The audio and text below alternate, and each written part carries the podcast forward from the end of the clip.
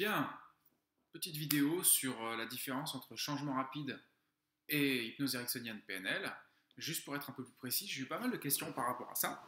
Et euh, j'aimerais juste que vous puissiez euh, en fait ben, mieux comprendre, tout simplement.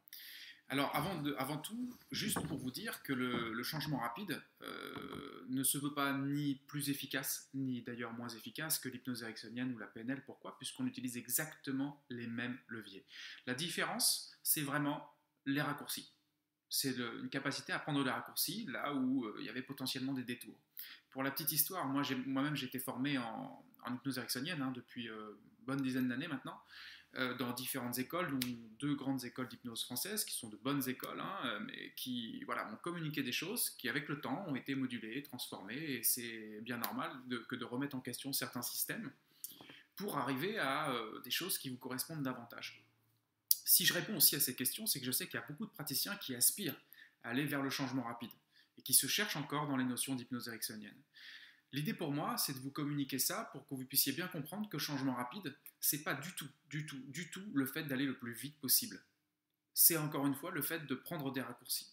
Souvenez-vous, la thérapie est un combat que l'autre rêve de vous voir gagner. Mais aussi, la thérapie n'est pas une balade de bien-être. Donc, si moi je suis là, thérapeute, et que je m'amuse à, prendre, à faire des détours, c'est rarement parce que je connais les raccourcis. Hein. Donc on va plutôt dire, pour résumer, que celui qui fait euh, des détours ne voit pas les raccourcis. Et pourtant, les raccourcis, ils sont là devant nous, ils sont très simples. Quels sont les raccourcis que le changement rapide propose? Ils sont très très simples. Le premier, c'est essentiel. C'est un raccourci qu'on va, mettre du temps hein, euh, à moduler, à transformer, parce que c'est en nous-mêmes que ça se passe. C'est chez le praticien que ça se passe. C'est dans ses croyances que ça se passe. Exemple, un praticien qui pense que euh, ah, le changement ne peut pas être rapide. C'est pas possible. Un praticien qui pense que changer vite, c'est pas bien. C'est pas bien.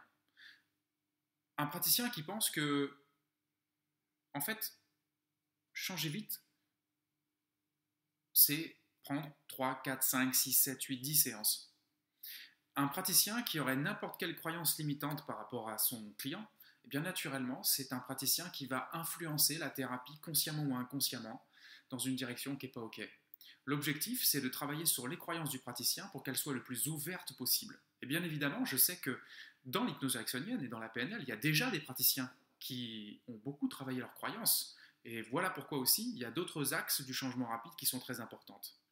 Mais dans les croyances, c'est aussi euh, l'idée de, travailler vraiment euh, clairement sur soi-même. Parce que comprendre l'influence et à quel point nos suggestions, nos idées vis-à-vis de nos clients s'élèvent aussi de nos croyances, eh bien, c'est une capacité à pouvoir s'auto-recadrer aussi.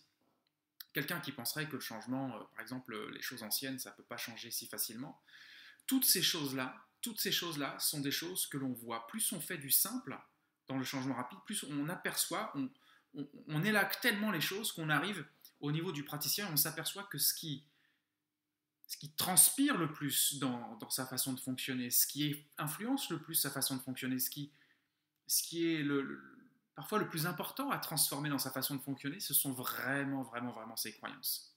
Plus on va faire simple, plus ça va nous ramener à l'outil principal, à savoir le praticien. Voilà pourquoi il y a beaucoup, beaucoup, beaucoup de travail personnel à faire, à fournir dans n'importe quelle méthodologie, mais qu'on va faire en sorte de mettre le zoom là-dessus. Premier raccourci, les croyances. En fonction de mes croyances, je finis par générer des résultats. Ce que j'observe est conditionné à la façon dont je l'observe. Et qu'à partir de là, euh, on n'imagine pas à quel point on peut faire des bons en ce qui concerne l'aide aux personnes qui sont en face de nous, qui viennent nous voir pour, ça. Ensuite, euh, l'autre aspect très important, c'est qu'il ne faut pas confondre euh, vitesse et précipitation. Le changement rapide, ce n'est pas un concours de vitesse, hein. c'est simplement, encore une fois, une capacité à aller droit au but. Hein. Donc si, tu, tu, peux très bien faire du changement rapide avec des séances d'une heure, là où effectivement le changement rapide peut te faire des séances beaucoup plus courtes. L'essentiel, encore une fois, c'est le résultat, et c'est d'être pragmatique par rapport à ça.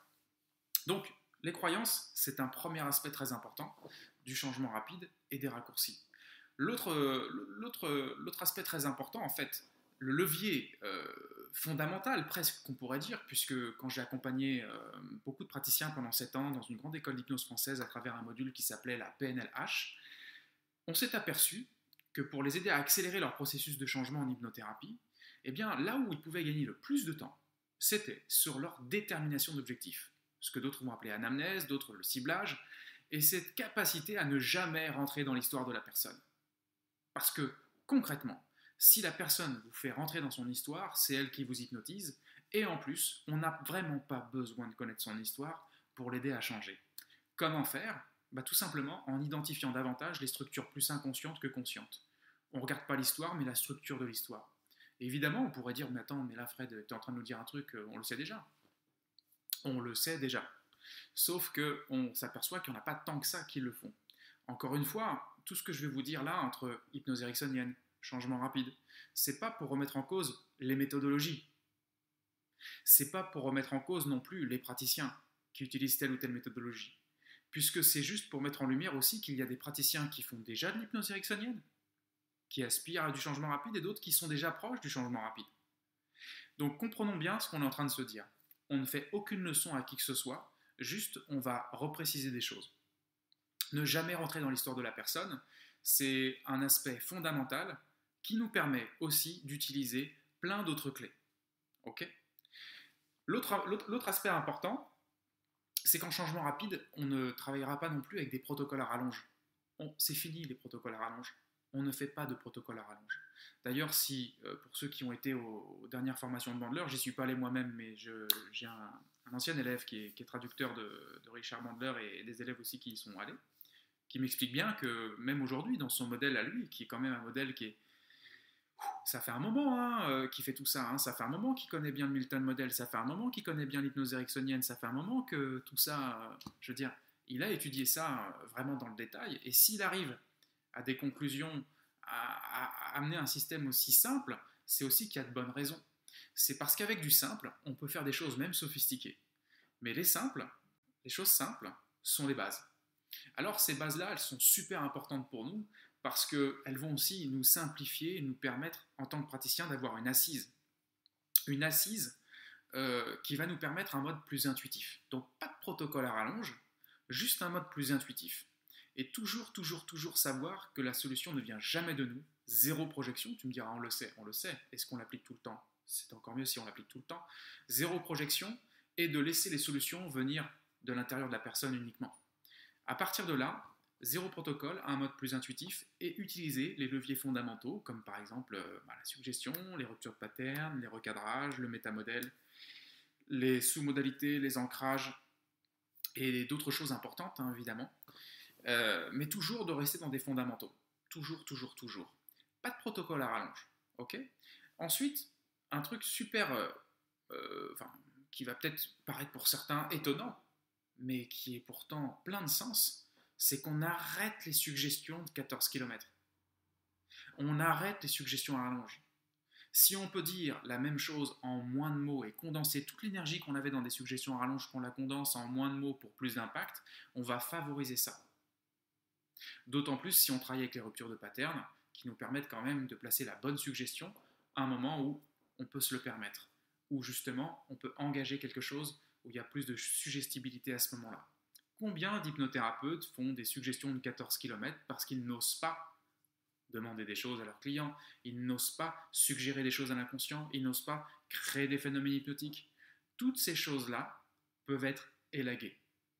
Les protocoles, ouverture des croyances, ne pas rentrer dans l'histoire de la personne, ne pas faire de suggestions à rallonge, ce sont déjà des choses très importantes.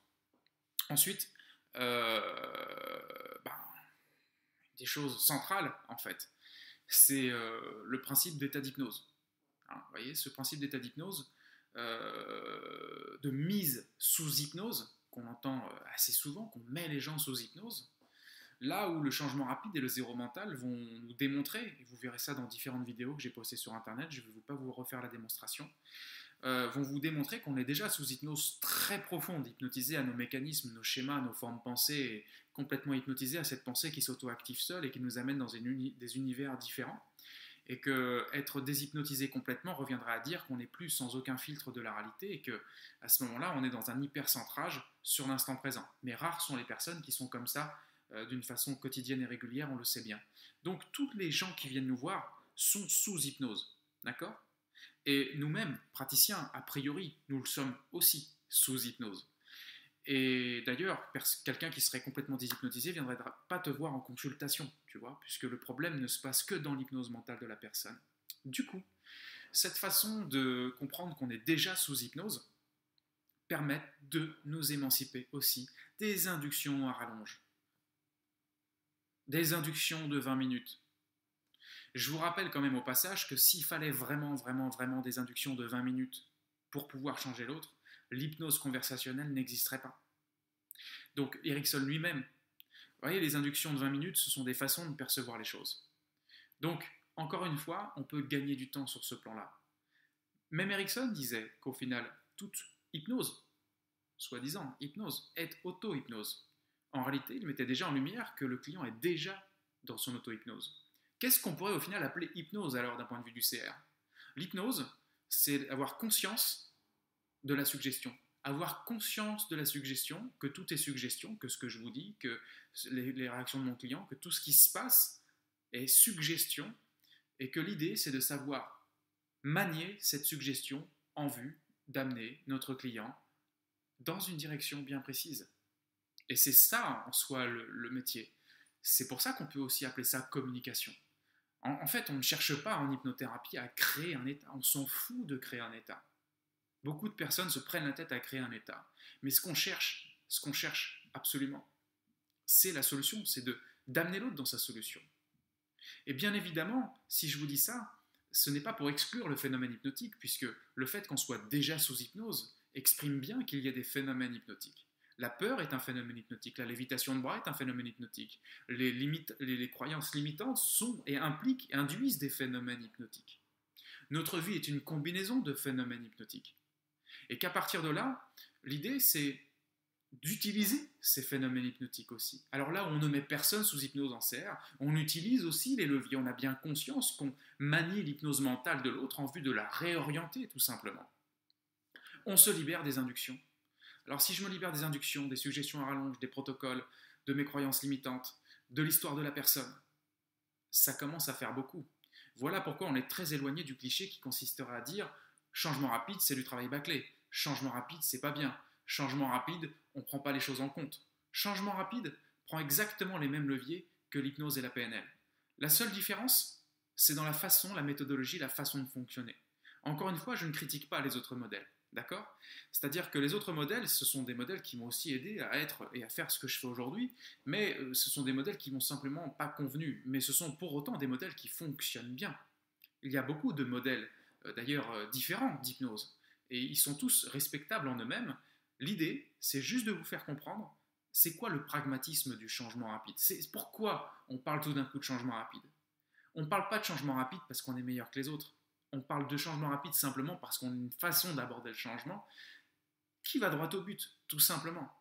Et c'est ça qu'on recherche à communiquer. Alors, pourquoi d'ailleurs il y a autant de praticiens en hypnose qui viennent se former en changement rapide et qui au final euh, euh, apprécient même encore plus la formation que ceux qui démarrent de, rien? C'est parce qu'ils en comprennent la différence.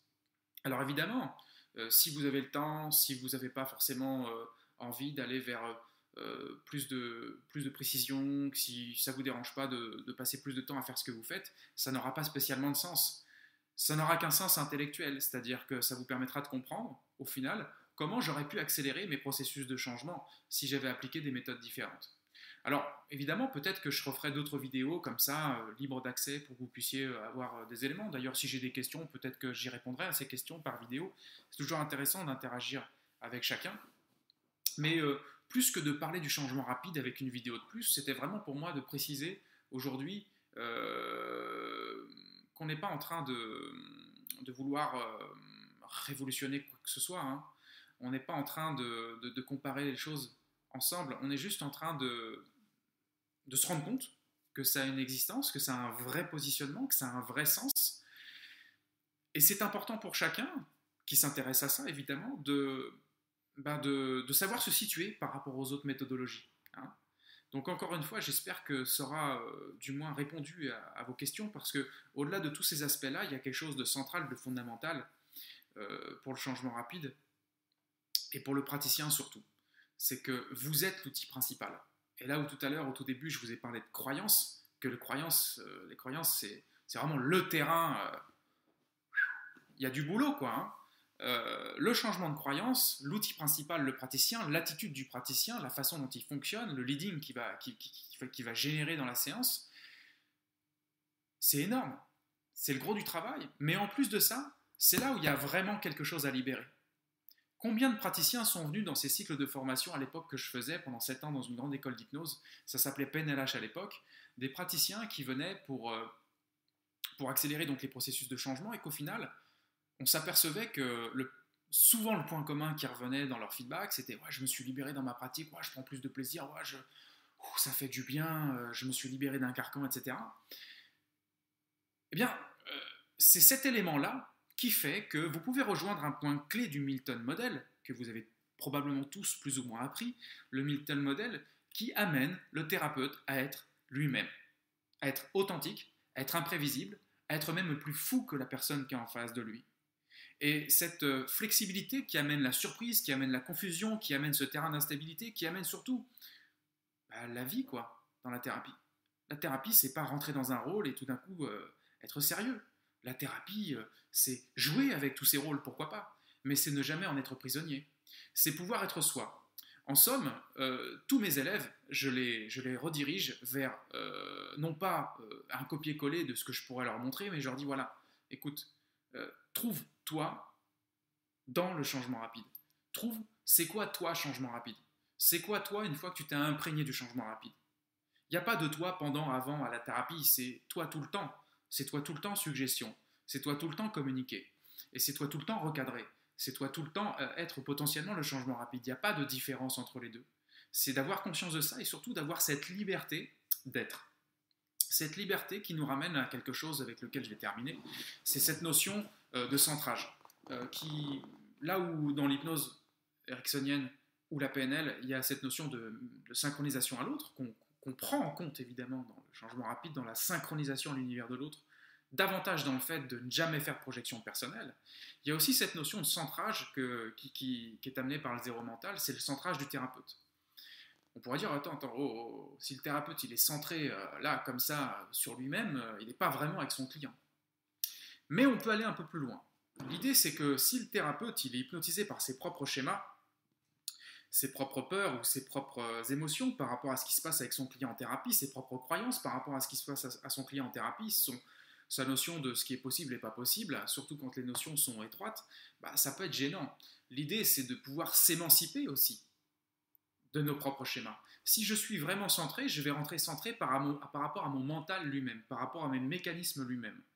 Et aussi, si je vais un peu plus loin, parce que l'idée c'est qu'il y a un grand travail à faire une grande possibilité d'évolution pour nous dans le futur par rapport à ça, c'est de se centrer, de se centrer tellement qu'on est complètement centré sur l'instant.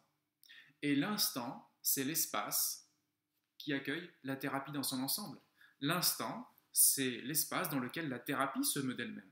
Et c'est pas à vous que je vais apprendre que au final, si vous êtes centré dans cet espace, vous pouvez à certains moments de votre vie constater que les choses se font toutes seules, les actions peuvent se faire toutes seules, l'intuition peut arriver toute seule, la question peut arriver toute seule, le recadrage peut arriver tout seul.